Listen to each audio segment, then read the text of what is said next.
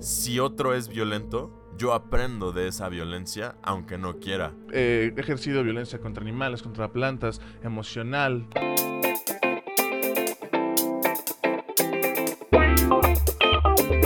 El Toque Mágico, un podcast para todos acerca de todo. Con Luis Hurtado y Francisco Cruz.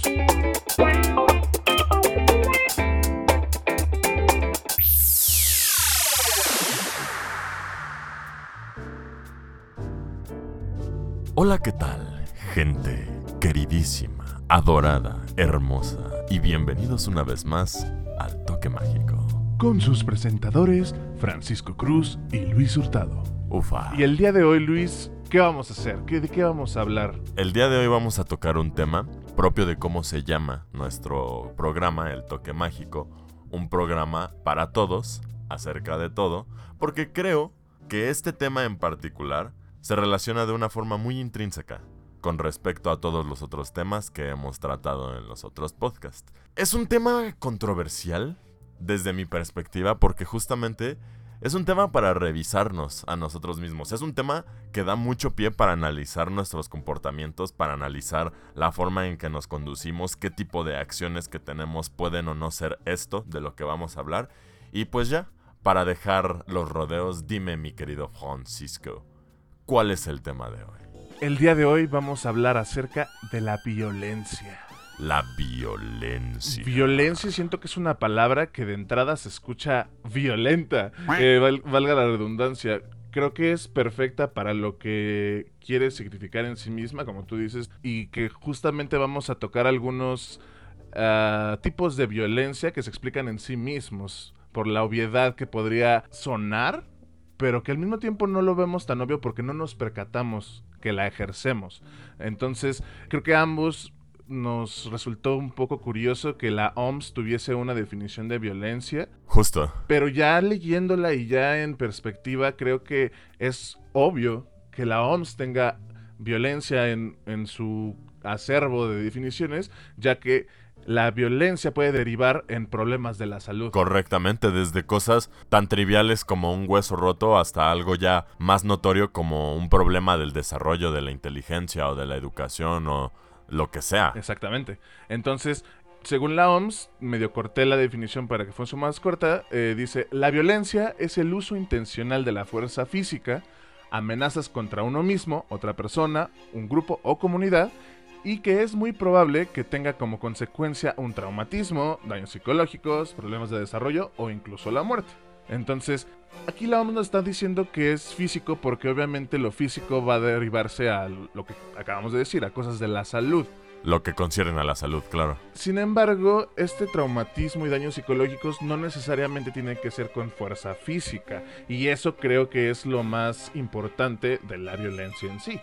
Eh, por ejemplo, tenemos actitudes o palabras o expresiones con las que podemos ser violentos, ser agresivos y provocar este tipo de amenaza que puede derivar en que la otra persona sienta miedo, se sienta acosado, humillado, rechazado, que sienta una agresión que no necesariamente yo le estoy dando un puñetazo, pero puedo lastimar y como dicen por ahí, una palabra duele más que mil golpes. O creo que por ahí decía, así el dicho, pero creo que tú encontraste algunos tipos de violencia que nos van a ayudar como que a tocar esto, ¿cierto? Justo, me, me parece importante justamente, y qué bueno que mencionas lo de los tipos de violencia, me parece importante darle los nombres adecuados a cada uno de estos tipos de violencia para saber cuándo las estamos ejerciendo y de qué maneras tenemos nosotros para poderlas evitar. O sea, cuáles son las acciones que nos corresponden para que esta violencia no esté ocurriendo. Según ecured.cu, el término violencia ha sido tratado en diferentes formaciones económicas sociales desde el principio de la historia de la humanidad hasta nuestros días, y tiene muchos factores que influyen como políticos, económicos, jurídicos, psicológicos y culturales, que tienen consecuencias imperables para los individuos que la sufren, para la familia y para la sociedad. Y justamente me parece, te digo, muy importante como también este pequeño agregado, a pesar de que sea esencialmente la misma definición. Esta misma página te explica los tipos de violencia que vienen siendo la violencia física, la violencia gestual, la simbólica, la psicológica, la sexual, la ambiental y la verbal. Con esto te pregunto, ¿tú qué tipos de violencia sientes que has ejercido? Pues la verdad, por más triste que podría sentirme al respecto, no me puedo sentir ni triste ni culpable porque creo que la violencia no la podemos evitar, pero la podemos comprender. Entonces, lamentablemente yo creo que sí he tenido violencia contra los animales, por ejemplo. Cuando mato a una araña, cuando mato a una cucaracha, estoy pues provocándole la muerte a un ser vivo, ¿sabes? Que no me hizo nada. Cuando arranco una flor para regalársela a una persona, de igual manera es una violencia contra la planta. Entonces, he ejercido violencia contra animales, contra plantas, emocional, cuando chantajeas con una publicación en Facebook o cuando haces una llamada y te pones a llorar o ese tipo de cosas que pueden no ser como muy obvias que son violentas, pero lo son. Totalmente. Y que creo que la cultura últimamente se ha encargado en hacer foco a este tipo de actitudes no físicas. No sé, también eh, violencia física le he infligido muchas veces a amigos o a no amigos a pesar de que soy una persona muy pacífica, eventualmente te tienes que defender. Y creo que la violencia viene desde tiempos arcaicos. lo que hemos tocado muchas veces, esta necesidad de a ti, a tu territorio y a tus eh, iguales, ¿no? Entonces, eh, todos vamos a, tener este lado violento, porque violento viene del latín y, y que significa furioso, irascible. Entonces, siempre va a ser una necesidad de tener poder y creo que eso lo menciona eh, Michel Foucault. El poder está en todos lados. El poder lo va de, arriba para abajo, de abajo para arriba. O sea, no necesariamente los ricos siempre van a ser los malos con los de abajo, sino también los de abajo pueden ser eh, negativos y violentos contra los de arriba, ¿no? Ahí están las revoluciones. Como en Parasite. exactamente. Y, tenemos la Guerra Fría, por ejemplo, que son estas eh, violencia psicológica que no necesariamente se concreta o se consuma, ¿sabes? O sea, es esa amenaza constante. Eh, entonces, no sé, podría estar todo el día con ejemplos de cómo yo he estado en violencia, y, pero dime tú, tú, tú, ¿cómo la has experimentado? Pues yo más, antes de contestarte cómo es que la he experimentado, quiero abordar esto de que dices que la violencia no la podemos evitar. Yo creo que es una ligera misconcepción esa frase como tal, o sea, definitivamente la violencia puede volverse inevitable, no que esta en sí misma lo sea. Porque definitivamente, y esto es lo que postula de hecho, una de las cosas que yo investigué, uno de, de, los varios artículos, porque de hecho también encontré un libro que habla al respecto de la violencia, y justamente menciona que una de las causas es la ignorancia. Alude a la ignorancia por la incapacidad de conocer una mejor forma de resolver los problemas. No estoy diciendo para nada igual que tú, que sean mis reacciones perfectas. Definitivamente, al igual que tú, hay momentos en los que he perdido los estribos y no me siento para nada orgulloso de haberlo hecho. Sin embargo, hay situaciones y hay momentos en los que hay ciertos individuos o ciertas interacciones que no te dejan otra opción. Que por más que tú intentases ser completamente racional, civilizado y educado al respecto, termina habiendo gente que no responde o no quiere reaccionar de esa forma y la única opción que te deja para poder resolver el problema en cuestión es la de una reacción violenta. Por decirte algo, una persona que está en estado de ebriedad y está molestando a una chica que te acompaña, ya sea tu novia, tu hermana, tu mejor amiga, simplemente a alguien que conoces, ¿no? Y está esta persona constantemente con el acoso y el acoso y el acoso y le dices, oye, detente, y al momento de tú decirle esto, él te intenta violentar.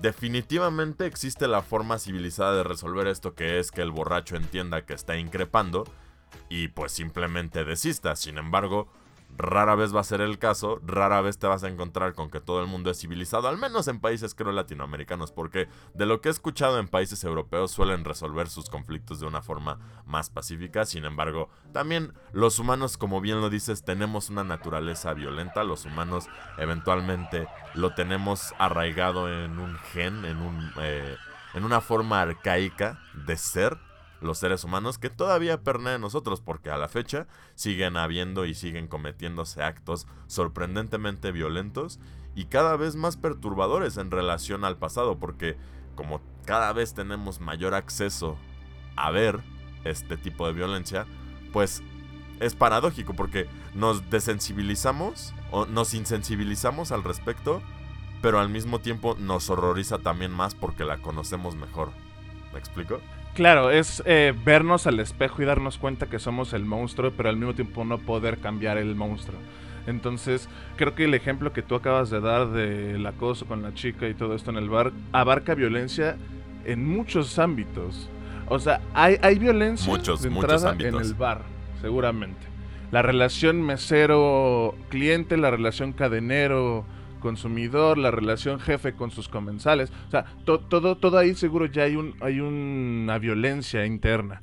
Después le sumas el alcohol, que el alcohol es un catalizador de violencia por lo general, no siempre, pero es bien sabido que por lo general las personas bajo la influencia de sustancias, no solo alcohol, tienden a ser, a tener comportamientos eh, violentos o erráticos. Entonces, esta persona no solo con palabras fue violento, seguramente con la mirada, con la manera en la que él puso su cuerpo o porque al enseñar esta, este pavo real, esto que le llamamos el ponerte como pavo real, también es un puede llegar a ser violento Claro. si te pasas de pavo real, ¿no? También la manera en la que tú le dices, "Oye, detente", pudo haber sido violenta Claro. tu reacción, tú crees que no, pero a lo mejor el ponerle la mano en- enfrente, no, espera, alto, eso es infligir violencia con tu voz, con tus emociones, con tus palabras. Entonces, la violencia, como te digo al principio, no puede ser evitada, pero creo que entendida. Y si la entiendes, puedes tratar de que sea lo menos agresiva posible. Que sea, la- que sea el menor curso de acción que se toma para resolver los problemas, que sería lo que ocurriría en un mundo ideal, creo yo. Y de hecho, me parece también acertado que digas el entenderla, porque yo encontré de Brenner y de Belsky, 1979 y 1980, que hay cuatro diferenciaciones importantes de los ecosistemas en los cuales ocurre la violencia. Y esto me parece también importante reconocerlo porque creo que si lo reconocemos podemos taclearlo individualmente como corresponde. Bueno, mínimamente, claro, porque definitivamente somos gente que no tiene el poder como tal de cambiar las cosas, pero ciertamente sí el poder de... A partir de nosotros mismos, ya déjate tú de nuestros escuchas, de nosotros mismos, de lo que investigamos, darnos cuenta que podemos mejorar o cambiar con nosotros. Pero los ecosistemas son el microsistema, que es el contexto inmediato en que se encuentra una persona, como por ejemplo la escuela o la familia.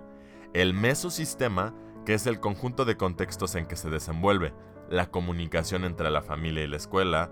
El exosistema, que son las estructuras sociales que no contienen en sí mismas a las personas, pero que influyen en los entornos específicos que sí lo contienen, como la televisión o facilidad para acceder a las armas o a la violencia en general. Y el macrosistema, que son el conjunto de esquemas y valores culturales de los cuales los niveles anteriores son manifestaciones concretas. O sea, cada uno de estos puntos engloba lo que viene siendo el macrosistema. Todos los puntos anteriores son el macrosistema de violencia en el que nos desenvolvemos. Ahora, con estos ejemplos, creo que podemos empezar a abordar o a darnos cuenta dónde es donde se lleva a cabo la violencia más importante. Porque justo, y esto es una teoría no propia, ya ha habido otros, otras personas, ya ha habido otros individuos que han hablado al respecto, expertos inclusive, que dicen que la violencia se origina en el núcleo familiar y en el núcleo inmediato.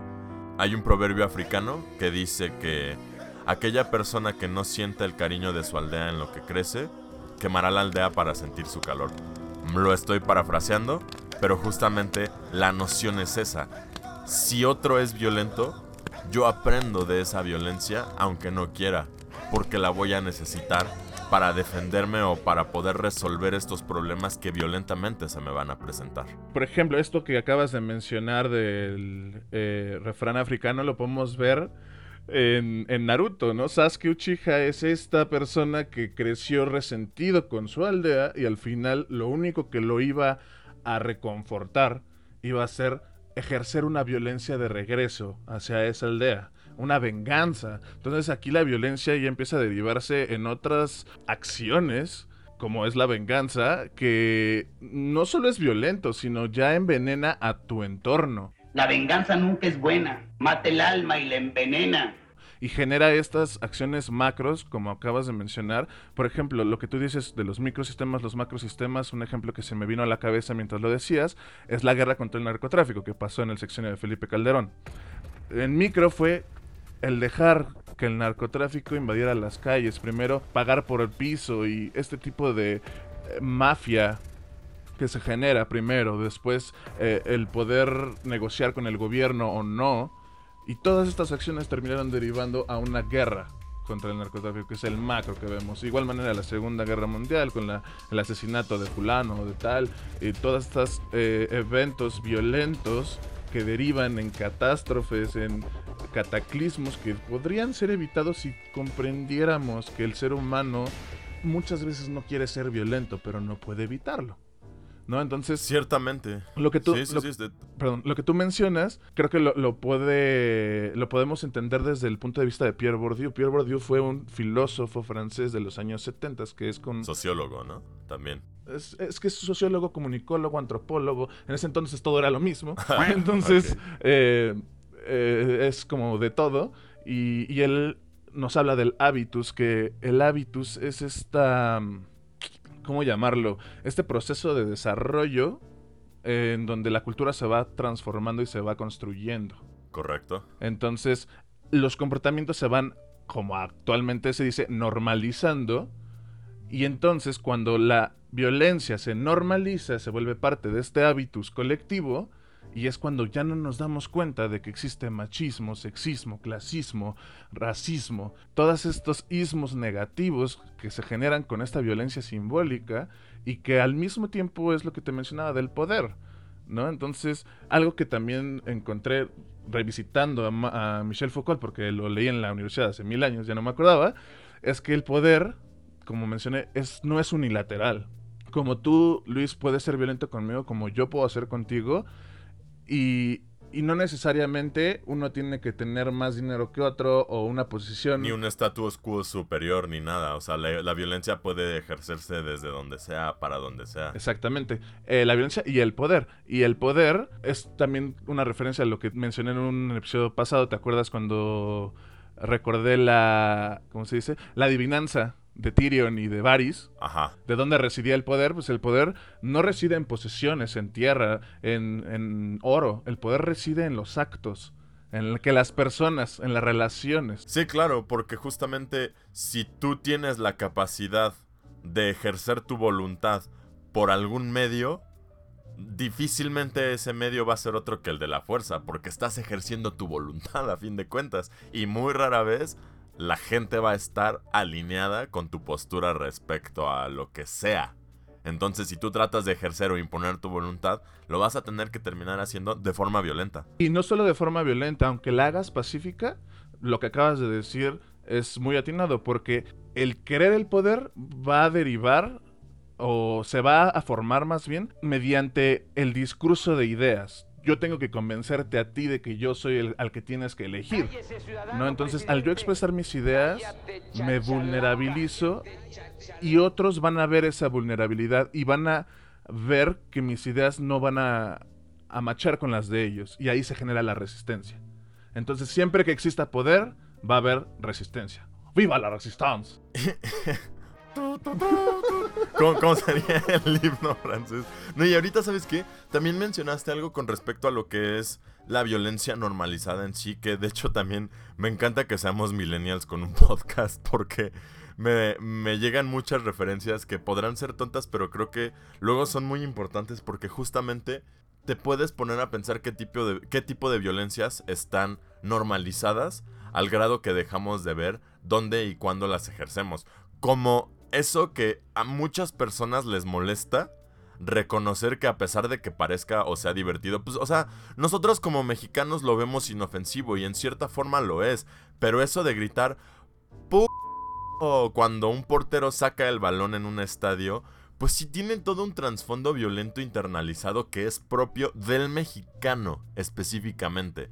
Y luego tienes otros ejemplos, que es la razón por la cual digo millennials con ejemplos. Me refiero a Malcolm el de en medio. Hay un episodio en el cual Malcolm está castigado y terminan en un refugio porque un tren se descarrila con, eh, con sustancias químicas, ¿no? Entonces todos están en el gimnasio, en el refugio, a Malcolm no lo dejan salir de su catre y hay un punto en el que Malcolm se le pone violento a su mamá Sí, me acuerdo. y se le pone violento a su mamá y entonces delante de todo el mundo finge que le da una nalgada. Pero lo que me llama la atención de esa escena, y justo fue lo que mencioné cuando la vi, es que todo el mundo se horroriza de una forma brutal en el momento en el que ven a la señora, entre comillas, golpeando al hijo.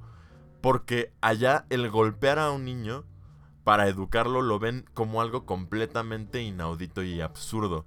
Mientras que hay una gran cantidad de culturas que sostienen que una muy buena táctica es darle una muy bien puesta cachetada a, tu chamaco si está haciendo algo malo.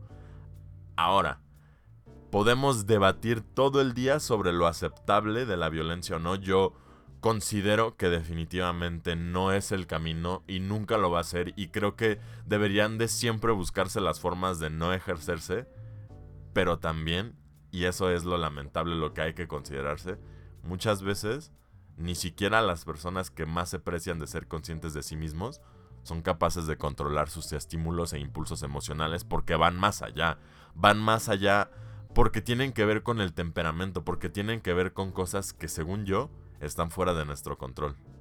Y es que lo difícil, el ejemplo que diste de, de lo de Lois y Malcolm, es muy claro que eso es una violencia que disparó para todos lados, ese acto.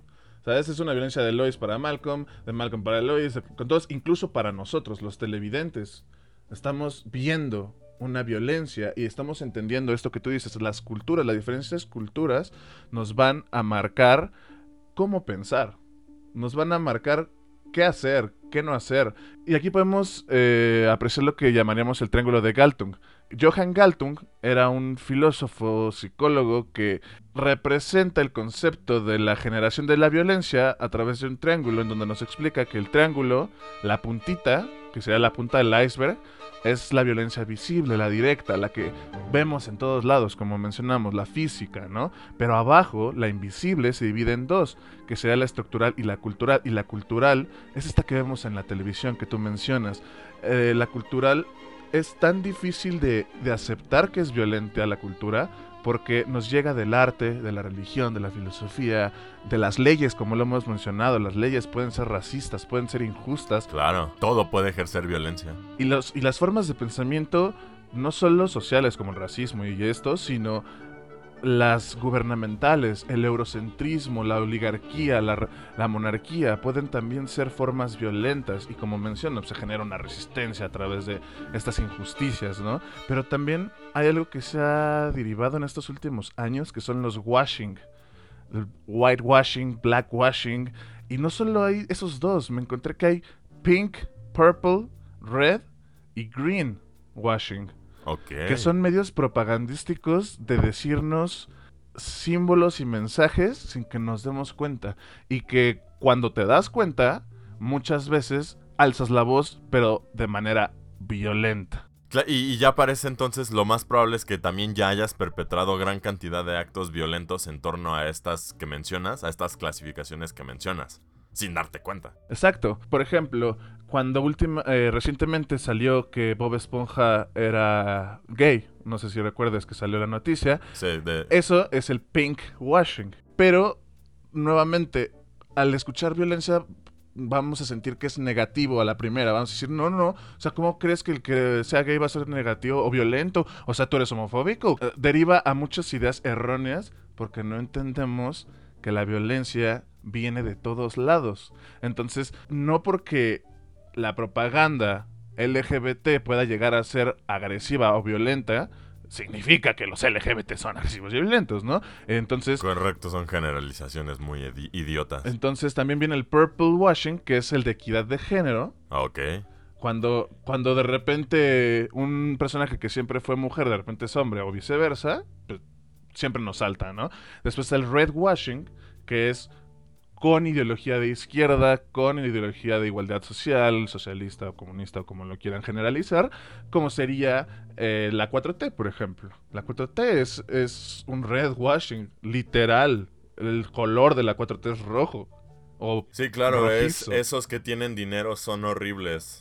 Mátalos, Exactamente. ódialos, desdéñalos porque ellos son el enemigo del pueblo mexicano. y, y sin hablar mal de nuestro gobierno, simplemente así es como se aprecia. Así es como se, así, no, así es como se, se dieron a conocer, así es como hicieron su campaña. O sea, él en todo momento habló de defender a los pobres y habló en favor de los pobres. Y el término de fifís y todo es algo que él estuvo soltando constantemente. O sea, no, para nada es hablar mal del gobierno, es literalmente repetir las palabras que el gobierno hizo en su campaña para poder estar donde está. Pues sí, tienes razón. Y justo retomando también otra cosa que estabas diciendo, lo de la violencia en cómo está normalizada en ciertas cosas, también como abordando esto del ejemplo de Lois, ese tipo de violencia, por ejemplo de pegarle a un niño, para ellos es completamente inaudito. Mientras que el hecho de que dos personas mayores que están discutiendo o debatiéndose un puesto tan importante como el de la presidencia, es completamente bien visto, incluso alentado, que se violenten verbalmente, como lo pudimos ver ayer en el debate de Biden contra Trump. completamente violento ese, ese debate porque fue todo menos un debate. Y creo que salió en el Washington Post, en el New York Times, que ha sido el peor debate presidencial desde hace como 40, 50 años.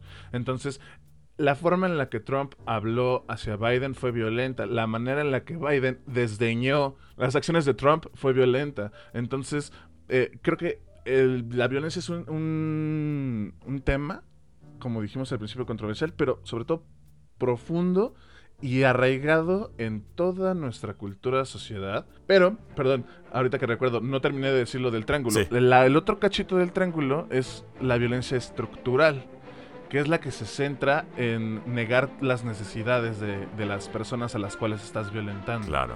Estas necesidades podríamos catalogarlas como en supervivencia, eh, bienestar, salud, libertad, em, libertad de expresión. Lo que habíamos comentado, justo lo que comentamos en el podcast pasado de que hay ciertos lugares donde están recluidas las personas de piel negra solo porque culturalmente a lo largo de muchos años así fue que se estableció, de manera que hoy en día ellos sufren las violentas consecuencias en la economía, en la moral, en el físico, etcétera, etcétera, etcétera, de estas leyes o de estas violencias ambientales, estas culturas, violen- violencias culturales, etcétera, etcétera, Y lo más eh, peligroso es que depende de las perspectivas que tengamos respecto a la violencia estructural, es que podemos justificarla en sí misma. Por ejemplo, este principio ético del mal menor que justifica la elección de un mal con tal de evitar otro de mal mayor. Por ejemplo, voy a matar a 10 personas porque así voy a salvar a un millón. O sea, suena lógico en números, pero aún así no le quita que el matar a esas 10 personas sea violento, inaudito, lo que sea, ¿no? Y también... Sigan siendo 10 vidas, pero, o sea, a Exacto. fin de cuentas siguen siendo 10 vidas que se están perdiendo. Y eso va también creo que muy de la mano con lo de la razón de Estado de Maquiavelo, que es prácticamente el fin justifica los medios. Que el gobierno haga lo que tenga que hacer para garantizar la soberanía nacional, estabilidad económica y bla, bla, bla, bla, ¿no? Tenga lo que tenga que hacer. Entonces, ahí también hay una radicalización, algo que puede derivar en todas las violencias que mencionamos, emocional, simbólica, física, cultural, estructural, bla, bla, bla. Y pues mira, ahora sí que no creas que me hice güey. Me parece propio responderte ahora sí a tu pregunta. ¿Qué tipos de violencia he ejercido yo? Pues definitivamente verbal, emocional, física. Ahora sí que creo que he ejercido todos los tipos de violencia y lo que trato en general de hacer es revisarlas precisamente para no tenerlas normalizadas como esto que mencionamos de el machismo, la homofobia, etcétera, etcétera, etcétera, porque son tan normales en los entornos especialmente latinoamericanos que evidentemente puede resultar muy fácil pasarlas por alto, o sea, pasar desapercibido que tenemos estas conductas violentas y todo, y por lo mismo me parecerá siempre muy importante estar como abordando estos temas, hablando de ellos. Creo que si bien se postula una solución a la violencia, es la capacidad de encontrar un camino mejor por medio del diálogo, de la civilización, en general, de un comportamiento de trato humano. Claro, y creo que esto que mencionas es muy importante porque a, través del podcast nosotros nos reencontramos a nosotros mismos, nos damos cuenta de algunas ideas que tiene el otro o que tiene tenemos nosotros mismos que no sabíamos que teníamos y las contraponemos y decimos, ok, a lo mejor eh, si juntamos todo esto y, lo entendemos desde un punto de vista no personal, sino objetivo, como es, eh, se puede evolucionar o, abrir más la mente, ¿no? Entonces creo que violencia la, la, hemos tocado a lo largo de los 14 episodios que ya llevamos y, y que podemos relacionarla perfectamente con todo. Con cada uno la guerra, la religión, el soplo divino incluso, o sea, todo. El internet, el miedo, el apocalipsis, todo, todo eso es violencia, todo eso eh, eh, es violento y, algo que me encanta de la violencia, porque sí, me gusta, me interesa, es, es cómo se refleja en el arte. En el arte y sobre todo en el arte cinematográfico, porque hay sin número de películas violentas con propósito hay unos que son con más fondo violento y otros con más forma violenta. Por ejemplo, las formas violentas serían estas películas gore, de mutilaciones, de asesinatos, estas que son literalmente en tu cara violentas, pero también están las otras, que son las simbólicas, que son las psicológicas. Las fondo, como Carnage. Como Carnage, como Parasite, como todas las de Park. Bueno, eh, eh, Park Chang-wook, me encanta este director coreano porque él marca las dos o sea, la directa y la indirecta de una manera precisa, metiéndote humor en medio para que tú no te sientas culpable de que estás disfrutando ver esa clase de violencia. Entonces, es padrísimo. Uy, no, y, y, de ese tipo de referencias, sí, ¿no? Y de ese tipo de referencias también como en el cine las hay en los videojuegos y la alusión. Por ejemplo, hay un juego que se llama Hotline Miami en el que tú te dedicas literalmente a matar y a matar y a matar y a matar enemigos que si te matan una vez te hacen reiniciar el nivel.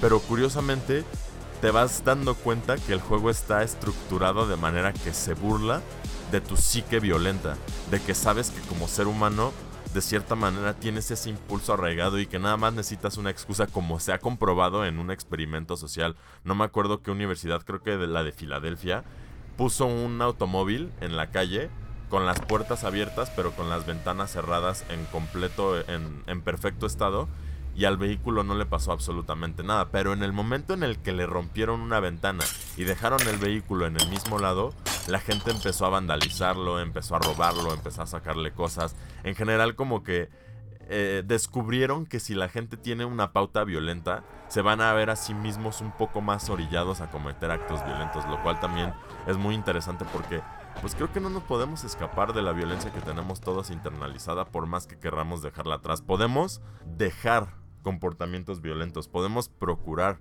que la violencia sea eliminada, pero por tan arraigada que la tenemos en la cultura y por tanta que existe en sí misma, porque incluso la naturaleza en sí misma es violenta, pues es difícil escaparla, ¿no? Lo más paradójico de esto que mencionas de la violencia en la naturaleza es que los animales, en teoría, como ya lo hemos mencionado, pues ellos no conocen el término de violencia, ellos no sienten esta agresión de la violencia en teoría, ellos solo son parte del ciclo de la vida, uno se va a comer al otro, son violentos porque, porque sus utensilios, que son sus garras y sus colmillos, pues desgarran piel y sale sangre y se ve violento, pero al final es la manera en la que ellos comen. Como nosotros cortamos la carne con tenedor y cuchillo, pues ellos con sus garras y sus colmillos. Sin embargo, nosotros sí cazamos por deporte o por diversión. Nosotros, como mencionamos en la definición de la OMS, es a propósito. La violencia siempre va a ser a propósito. Y, no importa cuál sea ese propósito, ya sea manipular, eh, humillar, violentar, lo que sea. Eh, siempre va a tener el propósito del poder, de esta relación de poder que también es algo que tenemos en todos lados, que podemos ver por ejemplo en House of Cards. Eh, el poder es el hilo conductor de House of Cards y, las relaciones de poder que hay en todas direcciones genera violencia a 24/7. Entonces, em, no sé qué opinas, creo que el tema lo podríamos extender, pero ha sido cubierto yo creo que en su totalidad o en la mayoría me gustó muchísimo, creo que se nota mi apasionamiento, me gusta muchísimo el tema porque, como dije, en el cine hay tanta, violencia y de, de maneras tan diferentes de expresarla que es fascinante. Sí, sí. Pues no, realmente yo estoy en la misma contigo. Creo que por el momento hemos hablado suficiente de violencia, pero pues la intención es que la gente nos termine diciendo qué es lo que opinan, si es que llegan hasta acá, porque quién sabe si llegan hasta acá los programas. Que nos digan qué es lo que quisieran ellos abordar con nosotros de la violencia para que nosotros podamos hablar de ello. Y pues nada, una vez más, orgulloso, gustoso, feliz, contento y complacido de hacer una transmisión más del toque mágico. Yo soy Luis Hurtado. Yo soy Francisco Cruz y nos vemos en la próxima emisión. Que estén muy bien. Skrr.